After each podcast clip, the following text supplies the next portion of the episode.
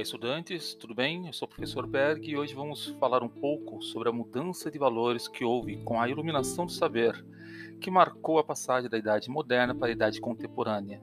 Tentaremos entender como foi alterado o modo de viver e de pensar do ser humano ocidental durante esse período, as transformações que teve com a valorização da ciência, a luta contra o absolutismo da monarquia e o corte dos privilégios da nobreza e do clero.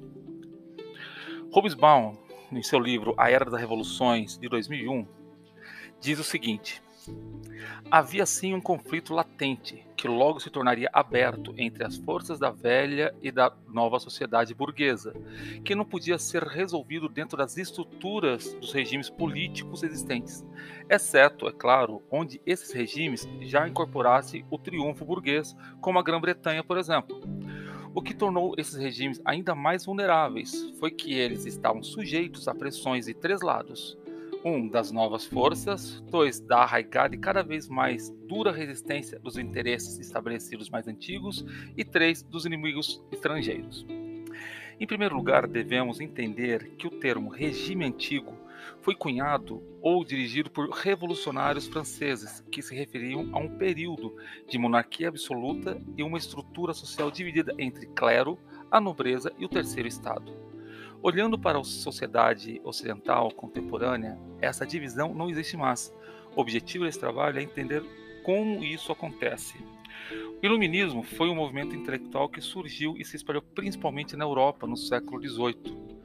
Seus defensores propõem iluminar a sociedade através da razão. Esse período também é chamado de esclarecimento, com referência ao verbo clarificar, esclarecer. Esse século é conhecido como o século das luzes.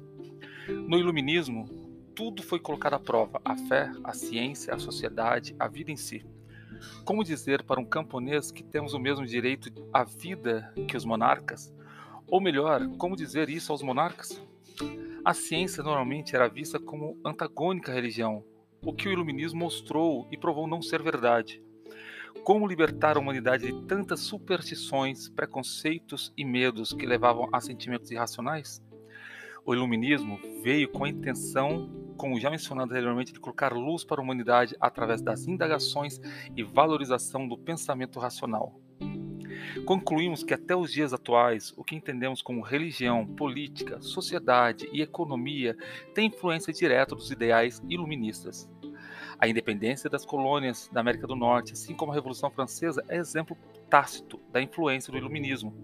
Entendemos ainda que o iluminismo nos afeta diretamente até hoje, seja na forma de pensarmos na ciência, como vivenciamos a fé, a própria democracia como a temos hoje foi concebida baseada na visão iluminista da política. Bem, é... por hoje é só. Espero que todos fiquem bem e até mais.